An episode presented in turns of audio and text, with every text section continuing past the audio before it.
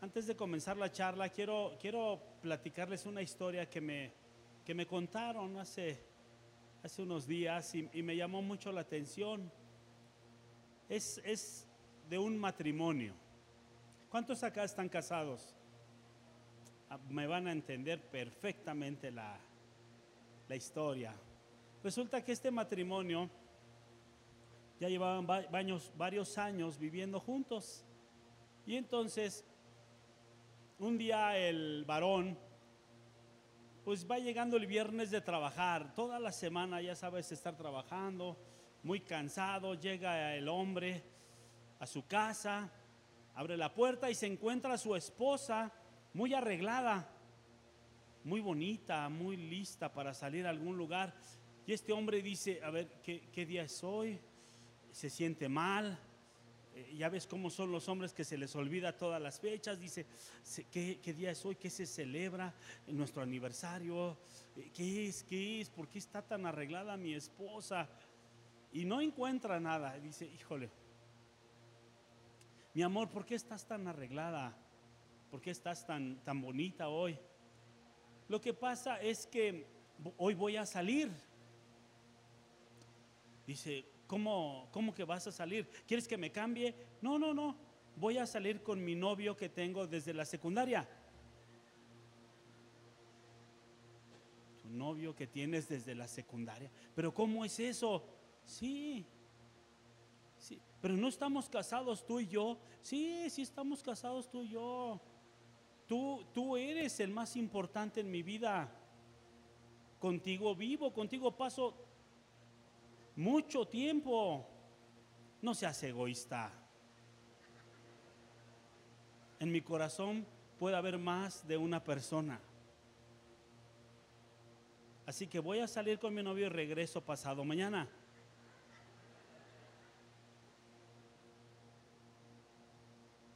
¿Qué crees que pasó en ese matrimonio? Obviamente el marido se fue, no quiso vivir ya, pero es que yo, yo pensé que cuando nos casábamos, yo renuncié a todas mis novias. ¿Por qué no lo hiciste tú también? Pues no, yo así soy. ¿Y qué tiene que ver esto con nuestra conferencia de hoy? Mucho. Hoy nuestra charla se llama La idolatría abre puertas. Y tiene mucho que ver porque casi es lo mismo. Cuando nosotros no le somos totalmente fieles a Dios, no somos, no Él ocupa el primer lugar, el único lugar en nuestro corazón, entonces podemos andar jugando y coqueteando con otras cosas. Así sucede en nuestro corazón. Por eso la idolatría abre puertas. ¿Te acuerdas que estamos en una serie de conferencias en donde nos estamos preparando para entender lo que sucede en el, día 2, en el día primero de noviembre, que celebran cosas tremendas en nuestra, en nuestra nación? Pues esto es, esta idolatría abre muchas puertas a nuestra vida espiritual. En el libro de los Hechos, en el capítulo 17, dice, mientras Pablo los esperaba en Atenas, se indignó profundamente al ver la gran cantidad de ídolos que había por toda la ciudad. Pablo llegó a Atenas, ve todo lo que había en la ciudad y esa ciudad era muy idólatra. Había un altar para esto, un altar para el fuego, un altar para no sé qué, para las estrellas. Por todos lados tenían altares. Y él estaba muy indignado porque esa sociedad se había pervertido, yendo tras muchos dioses. Pero ¿qué es la idolatría? Tengo que explicarte primero qué es idolatría, porque cuando hablamos de idolatría, si uno piensa que son imágenes y, y no, no solamente es eso. Vas a ver que idolatría abarca muchas cosas. Idolatría en general es poner cualquier persona, animal o cosa como el objeto de nuestro total afecto, sumisión, obediencia y veneración. Cuando ponemos algo en un lugar muy especial, mucho más especial que Dios. Es cuando nosotros amamos algo, ya sea una persona, ya sea un animal o algún objeto, alguna cosa. Ejemplos de idolatría. Objetos a los cuales se les honra y se les rinde culto y adoración como imágenes, cuadros, esculturas, etc. Por otro lado, también hay, hay cosas en las cuales la persona ha llegado a depositar toda su confianza en el presente y también en, su futuro como una fuente de trabajo, una cuenta en el banco, algún bien material que nos hace sentir muy seguros. Cuando nosotros tenemos dinero en el banco, tenemos un dinero ahorradito, nos sentimos muy seguros muy, muy seguros. Y eso puede ser causa de idolatría.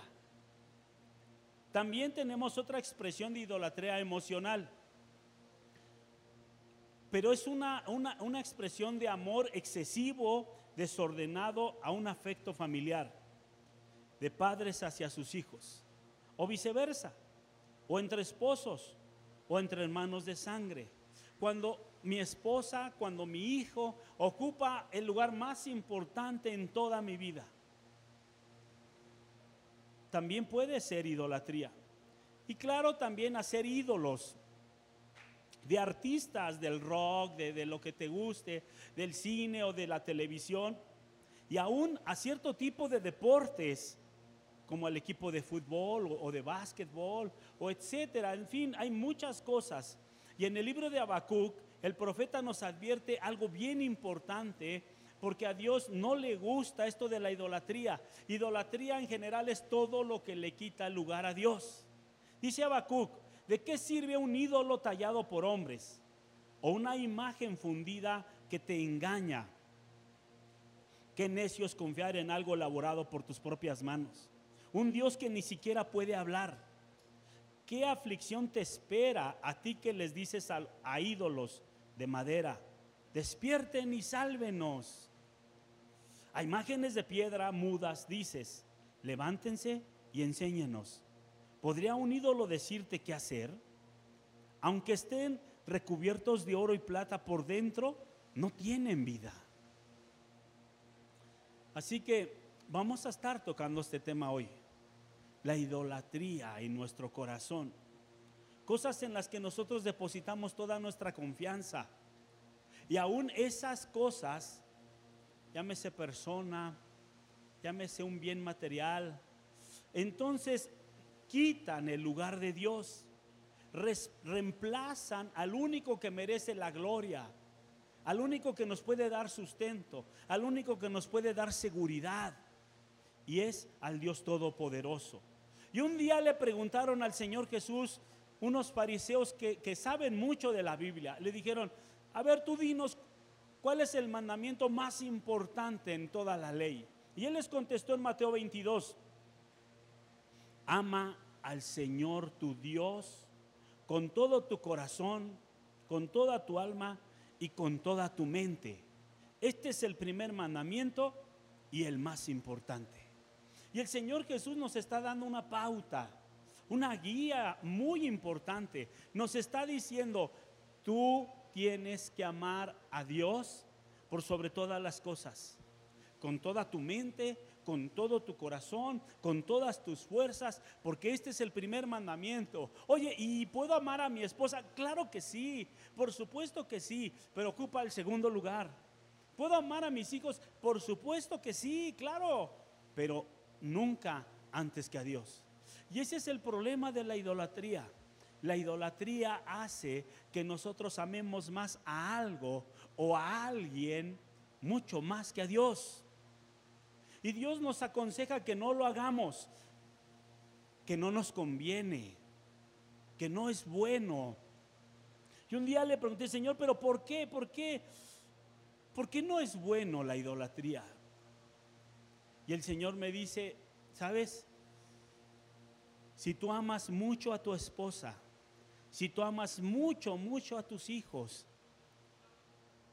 y no me amas más que a ellos, un día ellos van a morir.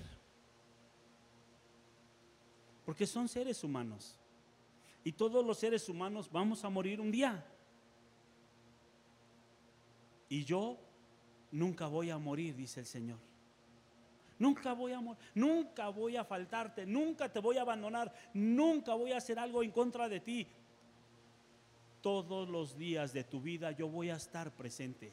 nunca vas a tener un dolor porque te fallé o porque te abandoné. Así que por eso ámame más a mí, con todas tus fuerzas, con toda tu mente, y después ama todo lo demás.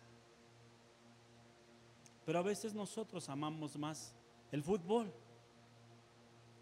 Yo recuerdo cuando empecé en las cosas de Dios, yo amaba mucho el fútbol, muchísimo, no sabes. De hecho, hace como unos 20 kilos que no juego fútbol. Más o menos, porque, sabes, el fútbol para mí era mi pasión, era donde yo me, desahogaba y las patadas y, y, gritarle al árbitro y las broncas que se armaban y tremendo el fútbol. Y entonces cuando me invitaban a servir algún encuentro o servir algún evento en casa sobre la roca, ¿qué crees que yo les decía? No, no, tengo fútbol. No tengo fútbol, no puedo ir, ¿cómo crees? Además ya no le hago nada a nadie, ya no les digo groserías, ya no les doy patadas, ya, ya, tranquilo, yo, el fútbol me hace bien, Señor. ¿Por qué quieres que yo lo deje? Porque tú amas el fútbol más que a mí. Y eso es idolatría. Entrégamelo. ¿En serio quieres que te lo entregue? Sí, entrégamelo. Y se lo entregué. Y hace 20 años que no juego fútbol, eh, que no sé nada de fútbol, que de veras ya me preguntan de fútbol, no sé, no sé, no tengo ni idea. Antes yo le iba al Cruz Azul, pero hoy no sé, no sé nada. No sé nada del Cruz Azul. Además ya no me interesa saber nada del Cruz Azul. Me han dicho que va muy mal. Entonces, pues peor, ¿para qué lo veo, no? Bueno, el otro día jugó la selección y me, acuerdo al otro día. Pero ¿cuándo juega la selección? No, jugó ayer. No puede ser. Porque entiendo que salió de mi corazón. Salió y no solamente eso, había muchas cosas de idolatría en mi corazón. Había muchas cosas que Dios tuvo que sacar de mi corazón. Tuvo que librarme de todo eso. ¿Por qué la idolatría es considerada una abominación delante de Dios? Fíjate, Dios lo pone como una abominación. Abominación significa repugnante, algo que te da asco. Y en en primer libro de Reyes 11, fíjate cómo el Señor en su palabra nos los menciona claramente. A través de un hombre que se llama Salomón, un rey muy importante en el pueblo de Israel. Este hombre fue el hombre más rico del mundo, fue el hombre más sabio del mundo, pero tuvo un error. Amaba más a las mujeres que a Dios. Y esas mujeres desviaron su corazón hacia la idolatría. Mira cómo dice, Salomón adoró a Astoret, la diosa de los idóneos, y adoró también a Milcom, el repugnante ídolo de los amonitas. Se apartó del Señor y cometió muchas maldades porque, a diferencia de David, su padre, dejó de seguir fielmente al Señor. Hasta construyó en el monte que está frente a Jerusalén un altar a Quemos, el repugnante ídolo de Moab, y a Moloch, el ídolo repugnante de los amonitas. Y en fin, Dios, para Dios la idolatría es abominación, es repugnante, no la tolera, no la soporta. Y es como el cuento que te dije del matrimonio. ¿A cuánto les gustaría tener un marido o una esposa así como la que te platiqué? No, no, no, ¿cómo crees? No, mi esposa es mi esposa. Yo soy celoso con mi esposa. Quiero que mi esposa solamente esté pensando en mí. Quiero que mi esposa solamente me abrace a mí, me bese a mí, que esté conmigo. Si yo soy celoso, imagínate Dios. Dios dice que Él es celoso. Él es celoso. Él quiere todo el amor hacia Él, porque eso es lo que nos conviene. Eso es lo que nos conviene. Así que en un sentido espiritual la idolatría es cambiar la gloria de Dios todopoderoso por, por personas, por animales. Eso dice Romanos 1.22. Profesando ser sabios, se hicieron necios. Y cambiaron la gloria del Dios incorruptible por una imagen a semejanza de hombre corruptible, de aves, de cuadrúpedos y de reptiles. Y entonces el ser humano, en toda su inteligencia que Dios le dio, ha decidido vivir sin Dios. Ha decidido cambiarlo. Y eso es bien interesante. Y me puse a investigar, Señor, ¿y desde cuándo empezó la idolatría? Desde, siempre, el, ser humano, ¿desde cuándo empezó a manifestarse la idolatría en la humanidad? Fíjate. Y entonces me puse a investigar. La idolatría viene prácticamente desde los inicios de la humanidad. La Biblia menciona en el libro de Génesis el primer pasaje que se considera idolatría. Y es en, en, la, en, la, torre de Babel. ¿Alguien sabe esta historia, la historia de Babel? Es una de las primeras ciudades construidas por el hombre y fue prácticamente la cuna de la idolatría mundial. Esta zona hoy se encuentra en, en un país que hoy conocemos como, como Irak. Y la encuentras en Génesis 11 del 2 al 9 por si la quieres estudiar después, pero cuenta de que un día los hombres se juntaron y dijeron, construyamos una ciudad enorme, hagamos una torre que llegue hasta el cielo, hagamos algo impresionante, tomemos ladrillos y empecemos a usar tecnología y construyámoslo. Y todos se pusieron de acuerdo porque estaban llenos de soberbia, llenos de orgullo. Y este pasaje lo único que nos, demuestra es que el hombre está lleno de orgullo, de soberbia, y que busca actuar de acuerdo a sus razonamientos y en una forma independiente, sin nunca preguntarle a Dios si eso es su voluntad. Así que cuando ellos empezaron a construir esta torre, Dios los miró desde el cielo, miró la maldad que había en su corazón el ego, la soberbia. Y entonces él dijo, bajemos y confundamos a todos estos hombres. Y es donde nacieron todos los idiomas. Allí nacieron todos los idiomas. Y entonces empezaron a hablar en diferentes idiomas cada uno de ellos, de tal manera que se confundían y ya no pudieron avanzar en su obra. Y eso sucedió desde aquel entonces y sucede hoy mismo, porque estamos confundidos. Nuestro corazón está confundido y no podemos ver entre lo bueno y lo malo, entre lo santo y lo inmundo. No podemos distinguir entre lo bueno que hay en muchas áreas de nuestra vida y lo malo que puede pasar. Eso es idolatría. La torre no iba a servir para llegar a donde estaba Dios. Solamente era un monumento a su orgullo, a su soberbia. Aquellos pueden hacer las cosas sin necesidad de Dios. Y eso es idolatría. Así que casualmente estos, estos lugares que empezaron a construir ellos es lo, el inicio de lo que hoy también conocemos como las pirámides. Es unas enormes capas de piedras que empezaron a construir enormes, pero sabes, todos esos lugares se convirtieron en templos de adoración a muchos dioses, a muchos ídolos y a muchos demonios. Así que la idolatría nos refleja la confusión que tenemos y también el juicio que Dios decretó sobre ellos. Y en el mundo encontramos todavía esas cosas que nosotros como seres humanos, como sociedad mexicana, hacemos muchas cosas por costumbre, porque alguien nos enseñó, porque alguien nos dijo que esto era bueno y, y lo hacemos. Y Colosenses 2.8 mira lo que nos dice.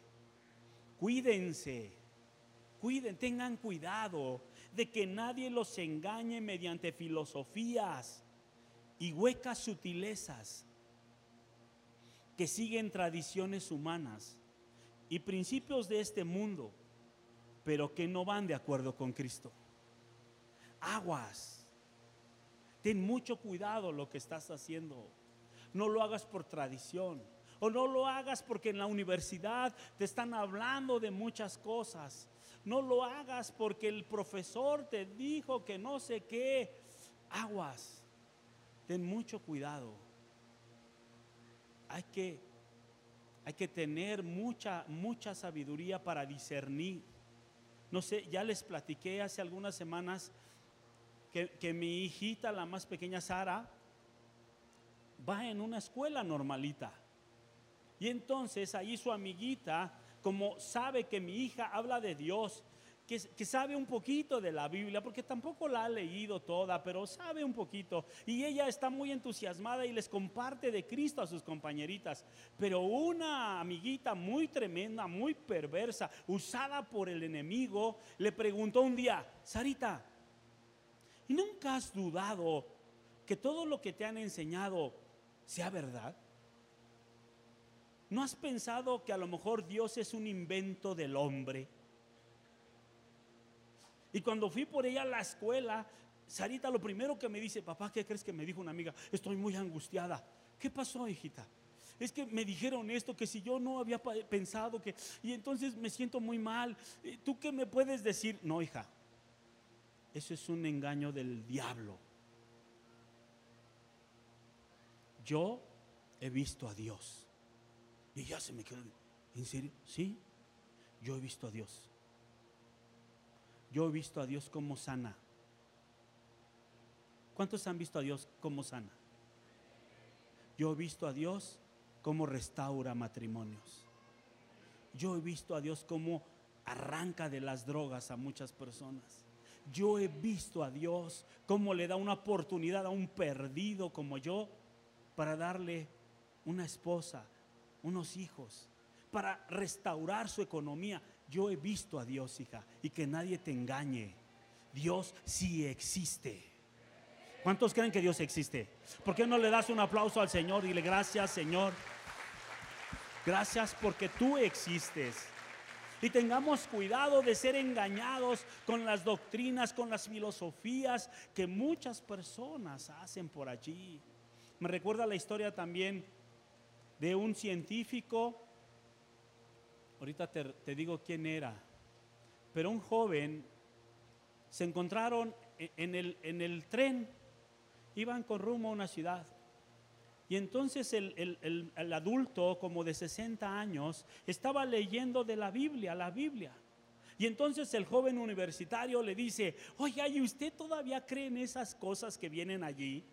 Porque son puras fábulas, son puros inventos, ¿por qué no se dedica a estudiar más de la ciencia?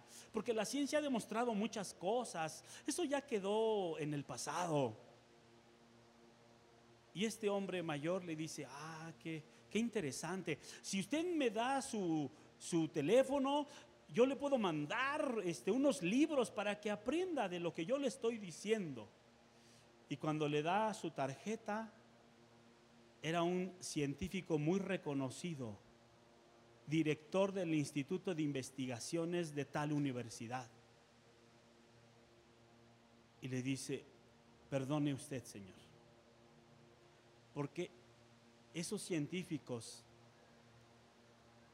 ¿sabes? Albert Einstein, un día yo leí que escribió, mira, el universo es tan majestuoso tan impresionante que no lo pudo haber hecho la casualidad. Hubo una mano que lo hizo. Dios existe. Dios existe. Y todas esas mentes brillantes al final tienen que reconocer que Dios existe. Dios sí existe, así que no te dejes engañar, y menos por las tradiciones que nuestros padres, que nuestros antepasados nos han enseñado. Porque por tradiciones yo también viví muchas tradiciones.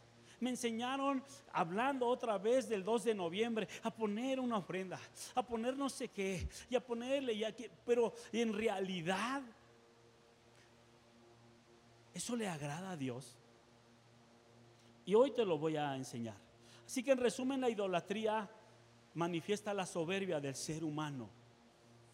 Al hacer, pensar y vivir como me venga en gana, sin tomar en cuenta a Dios. Así que hoy vamos a, a ver, fíjate, cómo la Biblia enseña en algún pasaje que el adorar imágenes en realidad lo hacemos a demonios. Cuando nosotros adoramos una imagen, estamos adorando a algún demonio. Y anota este versículo, Apocalipsis 9:20, porque un día lo vas a necesitar. Apocalipsis 9:20, en la versión nueva traducción viviente, dice así, sin embargo, los que no murieron en esas plagas aún así rehusaron arrepentirse de sus fechorías y volverse a Dios. Siguieron rindiendo culto a demonios y a ídolos hechos de oro, plata, bronce, piedra y madera. Ídolos que no pueden ni ver, ni oír, ni caminar. Entonces la Biblia está diciendo, aguas, aguas con lo que estás haciendo, porque la idolatría es como adorar demonios. Y en el Nuevo Testamento Pablo también nos hace una afirmación en cuanto a las ofrendas que les ponemos a esos ídolos. Dice primera de Corintios 10, 19 y 20. ¿Qué es lo que trato de decir? ¿Que la comida ofrecida a ídolos tiene alguna importancia? ¿O que los ídolos son dioses verdaderos? No, de ninguna manera. Lo que digo es que esos sacrificios se ofrecen a los demonios, mas no a Dios. Y no quiero que ustedes tengan parte con los demonios.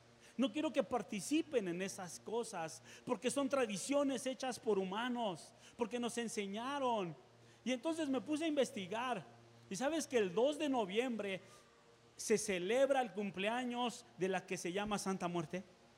Y yo dije, ¿cómo? A ver, no, no entiendo. ¿Cómo que se, sí, ahí nació el culto precisamente el 2 de noviembre? Y empecé a investigar muchas cosas. Y, ahí dice que en esas cosas que estudié, que todo esto viene desde nuestros antepasados. Nuestros antepasados adoraban a la diosa de la muerte. Claro, claro que sí, viene por tradiciones. Y después vienen los españoles, nos conquistan y nos traen otras tradiciones que solamente sustituyeron lo que nosotros ya teníamos Así que hay que tener mucho cuidado, porque hay consecuencias de la idolatría.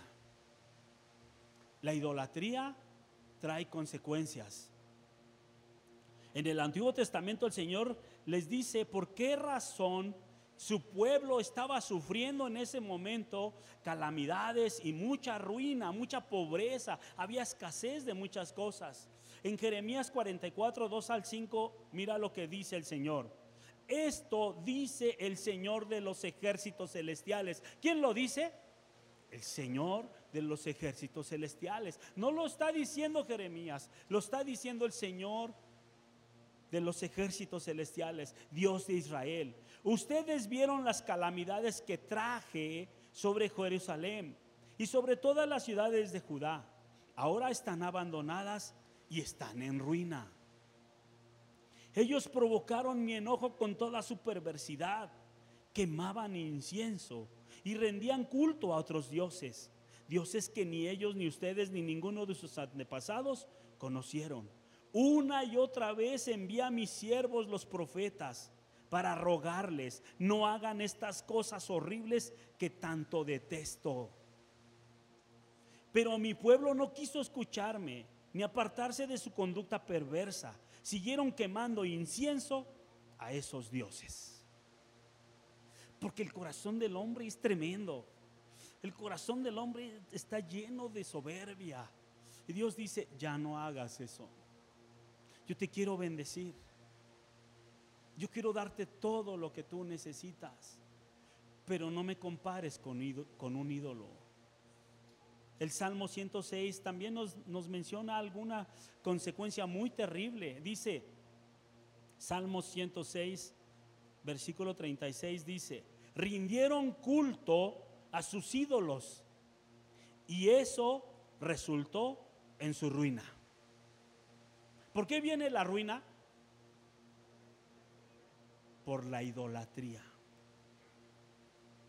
Y es ahí donde entendemos que nuestra nación siendo muy próspera, muy rica, teniendo muchas cosas, tenemos mucho petróleo. Oye, ya se lo acabaron. Dios puede hacer más. Tenemos mares, tenemos bosques. Bueno, hasta el desierto, por si a alguien le gusta el desierto. Todo tenemos en México. ¿Por qué somos pobres? ¿Por qué somos pobres? Por la idolatría. Por la idolatría. Por las tradiciones. Aquí lo dice. Y luego dice el 37, hasta sacrificaron a sus propios hijos e hijas a los demonios. Y aunque no lo sabemos, cuando nosotros aceptamos el aborto, lo que hacemos es que nuestras hijas y nuestros hijos entreguen sus hijos, los maten. Y es un sacrificio para esos demonios. Así que en el Nuevo Testamento también Pablo nos está diciendo estas cosas en la primera carta de Corintios 6, de 9 al 10. ¿No se dan cuenta de que los que hacen lo malo no heredarán el reino de Dios? No se engañen a sí mismos. Los que se entregan al pecado sexual o rinden culto a ídolos o cometen adulterio o son prostitutos o practican la homosexualidad o son ladrones o avaros o borrachos o insultan o estafan a la gente, ninguno de esos que dice heredará el reino de Dios. Ninguno de todos, pero lo que nos quiero resaltarte es el que rinde culto a los ídolos. ¿Qué debemos hacer? ¿Qué tenemos que hacer con esto? Porque hay algún un problema muy serio en nuestro corazón. Estamos poniendo en riesgo nuestra economía, pero también estamos poniendo en riesgo nuestra propia salvación. Porque a Dios no le gusta que nosotros estemos como a la mujer que te platiqué, yéndote con un marido, con un novio de la infancia, dos o tres días. A Dios no le gusta eso. A Dios le gusta la fidelidad. A Dios le gusta que lo amemos a Él con todas nuestras fuerzas, con todo nuestro corazón, que Él ocupe el primer lugar en nuestra vida. Pero nosotros a veces no queremos entender eso. Y seguimos y persistimos en todas esas cosas. Pero te dije ya, idolatría no solamente es imágenes, idolatría es a personas. Idolatría es a un auto, idolatría es a un deporte, idolatría es a un artista, idolatría es idolatría, todo lo que le quita el lugar a Dios. Dios tiene que ser el primero en nuestra vida. Dios tiene que ser lo más importante. Dios Dios es así. ¿Por qué es tan celoso Dios? ¿Por qué es así? Porque te conviene. Porque te conviene. Porque me conviene amar a Dios. ¿Sabes? Como tú y yo también tengo muchas broncas. Tengo problemas en el trabajo. Tengo problemas con mis hijos. Y más con uno que otro que anda por ahí. Tengo muchas situaciones. Claro que sí. Yo no vivo en un eh, eh, eh, apartado y no, no, por favor, yo tengo muchas cosas. Y también la economía y también, sí, claro que sí. Pero lo primero que yo hago en las mañanas es alabar a Dios. Acercarme a Dios. Tener una relación íntima con Dios le canto alabanzas. A veces lloro, a veces río, a veces platico con Él. Me gusta estar con Dios. Ahí me siento seguro, me siento protegido. Le platico todo lo que está pasando en ese momento en mi vida. Digo, Señor, las ventas no están arrancando. ¿Qué estará pasando, Señor? ¿Me puedes echar una manita? Y casi oigo su voz diciéndome, tranquilo, ya lo hice. Y sí, llego a mi trabajo y sí, efectivamente, ya está resuelto. Santo, bendito sea. O le platico de mi esposa, ¿qué crees que mi esposa tiene esta situación? Y mira, o mi hijo que está enfermo, Señor, por favor, ayúdame. Yo no voy a ser irresponsable, voy a llevarla al doctor. Pero si tú la sanas, solamente el doctor puede decir, no tiene nada. Y así ha pasado. Voy con el doctor y me dice, no, su hija no tiene nada. Gracias, Señor. Devuélvame mi lana entonces. Y así pasa porque primero estás con Dios. primero estás con Dios. Y sabes, he descubierto algo. Ahorita le voy a pedir a la alabanza si va a ir subiendo para que se vayan preparando. Pero he descubierto cómo encontrar la idolatría en nuestra vida. Y vamos a hacerlo hoy en este momento. ¿Qué te parece? Lo vamos a hacer así. Vamos a poner una alabanza. Te voy a poner una letra ahorita. Ahorita que termine los puntos que me faltan. Yo les digo cuando ya. Y entonces tú vas a, tú, yo, lo que yo quiero es que tú empieces a cantarle a Dios. Si no te la sabes, pues lee la letra, analízala, piensa lo que están cantando. Ve lo que dice la letra, son, son poderosas estas letras, ¿eh? porque son inspiradas por el Espíritu Santo. Empieza a cantarle, empieza a adorarlo, empieza a meterte en la presencia de Dios, a meterte. Y si no puedes estar en la presencia de Dios, si no puedes estar juntito a Dios, escuchando lo que Él quiere decirte, es porque algo se está obstruyendo. Algo está impidiendo que tú estés con Dios. Puede ser que estás queriendo orar y te acuerdas, no, pero la economía está muy mal.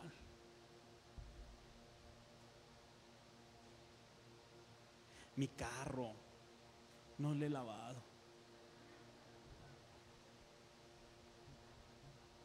¿Le apagué a los frijoles? No sé. La verificación ya se va a acabar. Ay, ¿qué voy a hacer con mi jefe? Mañana me va a regañar. Eso que interfiere es la idolatría. Porque es más importante que Dios.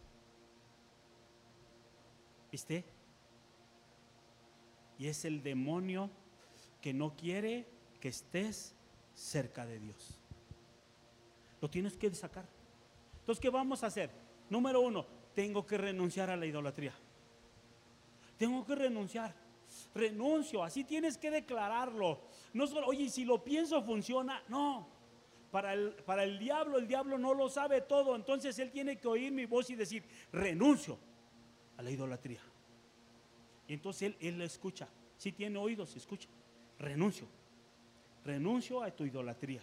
Ya no me vas a desviar. La segunda, tengo que pedir perdón por, por mí, por nosotros y también por mis antepasados, porque desgraciadamente mis antepasados, mi papá, mi mamá, mis tatarabuelos, todas, muchas generaciones igual fueron muy idólatras.